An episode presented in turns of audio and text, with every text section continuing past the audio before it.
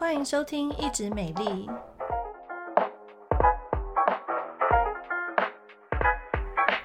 我是皮肤科蔡依珊医师，我是皮肤科胡一轩医师。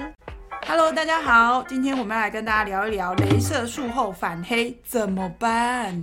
对啊，因为大家打镭射就是想要变白、变美、变漂亮嘛。是的，对。可是常常会有人会遇到一个种状况，就是他打完镭射之后，他很怕反黑，或者是他以前打过镭射，结果呢，他出现了反黑。对，这边帮大家翻译一下，有些人可能不知道什么叫反黑，就是可能脸上本来有一个斑，然后打掉之后，哎，看起来还不错哦，结果过了一个月之后，哎，怎么变黑了？搞什么啊？我就是要变漂亮，怎么变更惨啦？啊，这种情况就叫做反黑。那到底是发生什么事情啊？嗯，因为我们镭射其实是一种光，还有一些热能的一个治疗，然后在治疗的过程中会对我们皮肤产生一点点小小的破坏。对。但是当这个小破坏我们皮肤要修复的时候，我们会产生一些发炎反应。嗯。那或者是说，甚至是有一些发炎反应，它会刺激这个黑色素。在生成这样。对啊，其实它的学名很长，叫做发炎后色素沉淀。嗯，然后你听，是不是听到这里就雾煞煞，对不对？好，最简单的。它很像什么？你被蚊子咬了以后，是不是会红豆冰？好，就是明明蚊子咬已经好，但是却黑黑脏脏的。其实它道理就有点类似啦，嗯、就是说打完镭射光电之后，本来哎应该是修复的很好，但是我们是亚洲人，我们是有色人种，然后我们的黑色素细胞它的那个工厂就是呃很旺盛，所以呢，它受到光电的刺激之后呢，它又起效，又再产生一些黑色素出来，所以以前的比比较早期的镭射哈反黑的风险还蛮大的耶，就是那种很早期第一代、第二代刚出来的时候，很多人就是打以后本来觉得很开心的，后来哎怎么突然变黑了？那到底变黑是不是一件很严重的事？有没有得救啊？嗯，因为它这个反黑的话，就是它是一个色素沉淀，所以当然你如果说真的不幸出现这种状况的话，是还是有很多方法可以补救的。嗯，没有错。那有些人就说，我还没打之前，我怎么知道我是不是那个会反黑的人？嗯、要拔杯吗？嗯、对，所以其实就是第一个就是我们东方人，就是亚洲人的话，他因为我们黑色素比较活跃一点，所以相对于白人，就是肤色比较白的人来说，一定或多或少肯定有一点点状况会反黑。对啊，那个白种人你怎么打哦？你打再强哦，他就是不会反黑。对，因为他们黑色素工厂就是一个不旺盛的状态。有，我觉得还蛮羡慕的。对啊，他们就是怎么打？那相反的呢，我们也不要难过，因为我们还是比欧郎好一点。而如果是那种黑人的话，哦，他们色素脱失或是发炎沉淀机会更高。嗯嗯，所以有几种状况是特别容易反黑的。例如说，你本身正在怀孕，怀孕的时候荷尔蒙影响，然后会导致说你黑色素就是特别的活跃。那或者说有一些人他可能正在服用一些药物，是光敏感性的药物。哎、欸，有哎、欸、有哎、欸，我有一些病人是红斑性狼疮的，嗯、他有在吃一些药，对，就是会让他就是更容易对光产生强烈的反应。对，或者说就是你想要除斑的这个斑是呃干斑的时候。也会比较容易反黑，那或者说你的皮肤状况正好说你脸刚晒伤完前几天而已，或者是你脸正好有一些过敏正在发炎的状况，那这些状况的话可能都比呃比较不适合马上进行镭射治疗。那另外的话呢，就是你可以观察一下，说就是以前你如果说有割伤啊、擦伤，你的伤口会不会就是黑黑灰灰的很久？然后就是你以前修复的伤口经验啊，像我的病人去潜水被水母蛰了以后，嗯、然后那个色素沉淀就半年才消，那这种人其实也就是他打镭射反黑的风险还是蛮高的。对对对，嗯、那另外呢，就是其实我们做镭射的种类还有做镭射的方式也是非常的重要。对啊，如果你遇到的那个是一个暴君型的医生，就是打超猛的，哇，太猛了，那个皮肤也受不了。然后这边也提供一个蛮有趣的这个小知识哦，还有一个方法就是看看你的如来神掌。嘿把你的手掌打开来看，如果你的指纹哦，你的掌纹，我们不是以前都会看什么生命线、感情线呐、啊，有没有？哎、欸，如果你那个掌纹哦，你大家不要觉得很奇怪哦，有些人是黑黑的，哎，黑黑灰灰的，这种人的黑色素也很旺盛。嗯、然后，所以我有时候有的病人来问我说，哎、欸，他想打镭射，但是他怕反黑，然后他是不是容易反黑的？我就说手伸出来要算命。其实不是啦，我们要看他长纹的地方，哎，有没有黑色素比较旺盛的一个迹象？但这只是一个客观，就是说辅佐而已。其实会不会，我觉得跟体质还是有蛮大的关系耶。就是有些人，哎，术前我们是觉得说不太会哈，但是术后发现，哎，还是有反黑。甚至是我认识一个皮肤科的老前辈哈，嗯，你知道吗？老医生就是经验丰富，很会讲话。他每一个病人都跟他说，你一定会反黑，然后那病人没有反黑的时候，就会很开心说，耶，我没有反黑。所以也是一个妙招啦哈。好啦，所以其实我觉得亚洲人反打完镭射反黑是一个呃，有时候是没有办法避免的一个一件事情。那如果真的遇到怎么办呢、啊？那其实我们术后的保养是非常重要的哦。譬如说有哪一些保养可以帮助我们？像是我们刚打完镭射的话，你外出拜托一定要防晒。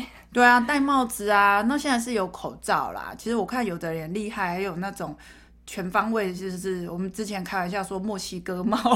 那我在台北好像没看过墨西哥帽。有，哎、欸，你说那个就是一块在、嗯？没有墨西哥帽，就是那个帽檐帽檐很大的，对，然后头顶尖尖的那种。那还没有啦，只有可能是特殊场合才会有。我还以为你说那个一块黑黑的遮阳板可以直接把脸这样整个罩住。哦，面罩最近还蛮多人会用，但好像都是透明的。对，嗯、所以我觉得本来就是打完镭射，像我有遇过很白目的哈，那 他就是怎样，你就跟他讲说打完雷射是皮肤在最脆弱？他今天打完除斑，好，他譬如那时候是打，我记得是打雅各雷射比较旧款的除斑雷射。隔天跟你去阳明山，你知道吗？然后跟我说他那天没什么太阳，没有太阳还是有紫外线，好吗？好，所以其实雷射术后，我觉得医生的责任就是打完雷射的时候就已经差不多尽了哦，回家就靠你自己呀、啊。你回家有没有好好的保湿？然后医生开给你的药膏，有一些消炎药膏，我有遇过病人，他就是很奇怪，他就拿了，他也不擦，他也不告诉你。嗯对，那当然，如果说有一些像有时候我们打完比较红肿，我们会开一些抗发炎的。对，啊，你不涂它是会好吗？当然也不会啊。所以还是建议就是说，如果人家术后哦，不然你今天是不是在我们诊所打，你在别的地方打，人家有给你一些术后可以消炎、抗菌啊，或者是甚至是微量的一个抗发炎的药膏。如果人家有跟你讲说一定要涂两次，然后怎么涂涂局部，你还是要涂啊！你没有涂，然后再怪人家说怎么怎么这么惨，对不对？哦，好，对。然后刚刚除了防晒之外，就是也不要去那种很热的地方，甚至是说去做什么三温暖啊、泡温泉。对，大家都觉得这怎么可能，嗯、对不对？好，我跟你讲，就真的有可能。我就有一个病人，我不懂你为什么打完。他是打手上的斑，他打完给我去健身房泡，那时候没有疫情，泡那个他健身房哦，就那 World Dream 不是都会有那个大池子嘛？哦，然后就是 他没有去运动，他是去泡澡。哦，是哦。然后我就傻眼，你有需要急着在这七天去使用你的健身房吗？对，你还是可以去跑步，你还是可以去上团课。可是你刚打完镭射，你给我去泡类似温泉的这种东西，然后就跟他讲说不行，他就说好好好，然后隔天。他去烤箱，然后说有事吗？那为什么不能去啊？对对对，为什么我们找麻烦吗？为什么他们不能去？因为就是热的话，其实是会让我们的皮肤微血管扩张，然后或者说让我们皮肤更容易产生一些发炎的反应。对啊，就是你也知道有伤口，你还去很烫的地方，你想要做什么啊？真是的。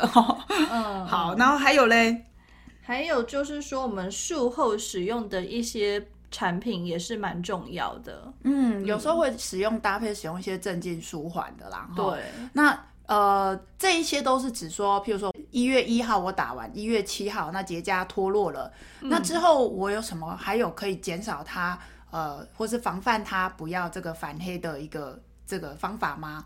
嗯，对，所以我们就是可以选用一些，就是呃，帮助黑色素代谢或者说抑制这种黑色素增生的外用产品，嗯、来来减少这个黑色素沉淀。就告诉我们工厂说不要这么活药了，不用再制造那么多黑色素出来了。对，然后外用之外的话，也可以搭配一些口服的美白定，甚至有的时候你真的反黑的体质比较严重的时候，医生会在术后帮你开口服的这个传明酸这样子。嗯，口服传明酸我这边说明一下，它比较特别。嗯其实哈，现在大家不能出国，对不对？听说冬天就差不多可以出国了哈。哦，真的哦。对，国人最喜欢去的就是日本哈。那嗯嗯呃，对我也是。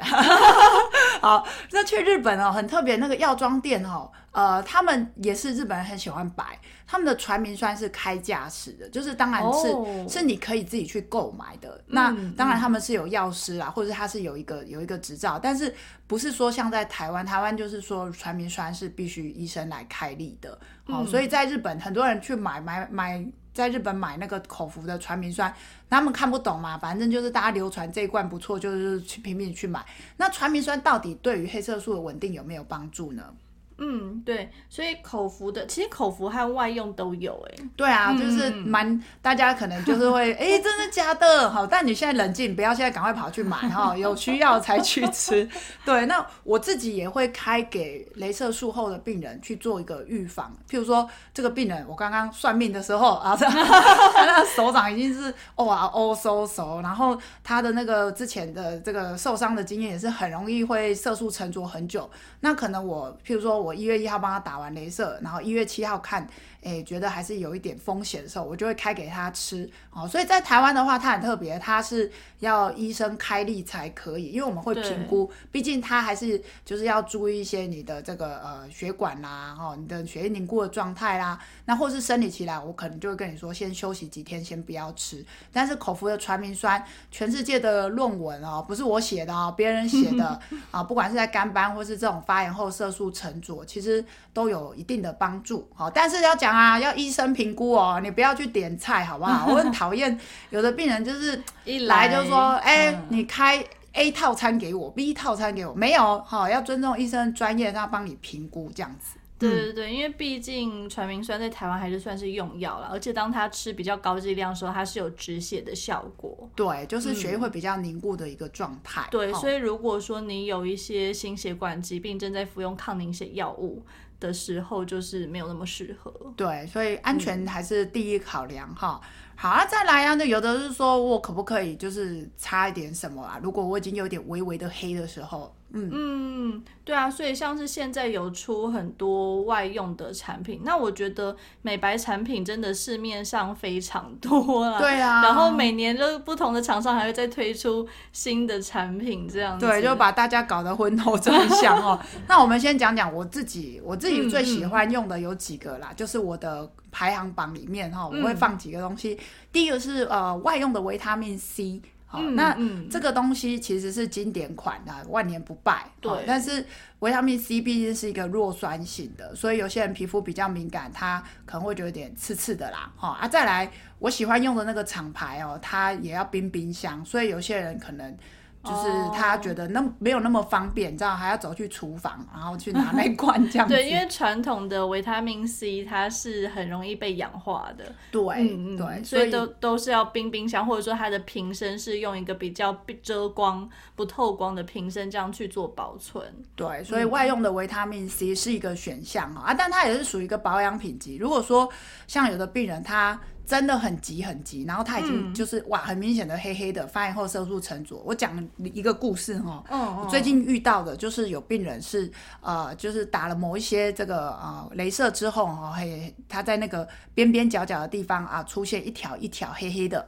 好，就是，嗯、呃，有可能是一个这个烧灼之后比较强烈的一个伤害，哇，就真的是很像烫伤的色素沉着啦，哈，这不是镭射的反黑，嗯嗯嗯，但是这种也是属于发炎后色素沉着，那这种我可能就会请出重兵器，我就会派出三合一美白药膏，哦、比较强一点，好，那三合一真的很强，所以我会把它，就是如果你真的很严重，或是你个性很急，你知道有人很急，嗯、就有病人。哦我今天擦，我明天就要看到效果，没有这种事好吗？哈利波特也没办法，所以其实三合一，我个人是觉得它火力强大，可是一不小心有可能就是会局部又红又脱皮，又从头再来一次哈。所以我觉得三合一还是要看医生去，医生去评估你需不需要。所以最严重的状况下，呃，还有病人很急的状况下，我才会使用。对啊，我之前还遇到一个案例，他真的也是非常急，他想要快一点，他居然拿三合一药膏，然后涂，然后再用什么保鲜膜、保鲜膜还是那个透气胶带把它给敷上去。Oh my god！对，有需要吗？结果结果后来那一块整块大过敏。对啊，各位，嗯、我讲一件更恐怖的事，不是我的病人啊，别、嗯、人的，嗯、然后跑来找我。诶，黑就算了，但是如果你的黑的隔壁邻居是白的，那它就是看起来更惨，这样懂吗？就变斑马。就是我有遇过，就是它美白擦超强的，但是强到说有一点受伤了，那反而变成说黑黑白白的。所以我觉得这个，如果你遇到说有一些反黑的状况，或者是一些色素沉着，还是要专业医师。有时候我们会跟你提醒一些。点呐哈，譬如说你在涂抹的时候，嗯嗯、像刚刚胡医师分享，你狗叫嘴洗被弄下，对不对？弄那么多，等一下这些药，当然三合一是里面也有 A 酸，也有 hydroquinone。其实在，在在大家在使用的时候，还是会有点。嗯、要小心哈，那再来 hydroquinone 对苯二酚哈，它这个是吗？它叫对苯二酚。对，我们都讲英文习惯了哈。那这个 hydroquinone 它比较讨厌的是，它其实是强迫我们黑色素工厂歇业哈，就是、哦、呃原理它是叫毒杀黑色素细胞啦哈，所以有一些医生会认为说不要用太久，那怎么办？我还是黑呀、啊，哎。这时候商人很厉害，好，就有一个瑞士，瑞士有个医生，他就发明了一个东西，好，叫 cysteamine，好，叫中文的产品叫做名称叫西斯佩勒，好，名字有点拗口，可是它原本叫 cysteamine 更拗口，好，所以这个西斯佩勒其实它是一个氨基酸，那这个氨基酸很特别，它有一个非常强大的美白效果，那在黑色素的形成过程当中，它是很像。这个连锁步骤好多，里面好多个步骤。那西斯佩勒它就可以比较，cysteamine 这个氨基酸可以针对这个里面很多个步骤去做这个控制啦哈，所以它比较像是调节，所以你的工厂并没有真的永久被停业，那也比较安全。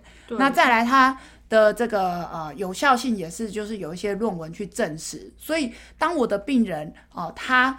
是有出现镭射后的这个呃术后反黑，或是有个发炎后色素沉着，那没有办法使用这个刚刚说的一些药其他的东西来去做做使用的时候，嗯，但是他又想要看到比较明显的效果啊，我就会建议他说，那你可以试试看啊，这个哎，它另外一个名称叫李白霜哦，不是白霜，对，不是那个李白诗人那个李白哦。是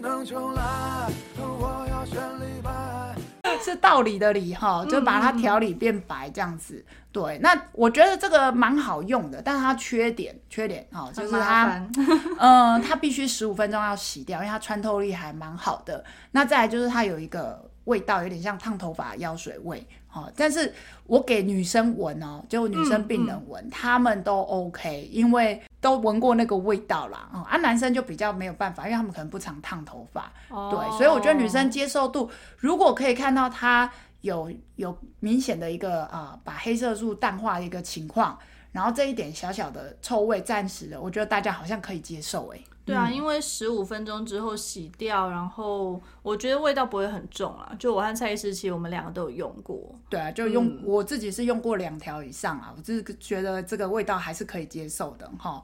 好，所以其实有蛮多武器呃可以来去做使用。那当然这个清单后面还有几个哈，就是什么曲酸啊，一些熊果树，你有听过杏仁酸？嗯、后面那个我们简单讲的这几个呢，哎。就是它的威力比较温和，啊，所以我们简短跟大家分享哈，就是说，我觉得其实我们选项很多，但是你要选择哪一个兵器哦，今天要大刀，今天要小刀哦，啊，明天要用什么？它有一个组合，那就是一定要依据每一个人的状况来去帮你做一个搭配，然后当然咯，医生讲的话也要听清楚啊，像刚刚涂医师说，有些地方，哎，我们要怎么涂抹，不是。涂很厚，效果会更好哦。有时候其实有涂到就好了。对，所以针对这一集镭射术后反黑，不知道大家有没有过反黑经验？就希望是不要啦。对对对，就是有有一些那个经验的话，也欢迎多多跟我们分享啦。那我们下一次就空中再会喽，拜拜，拜拜。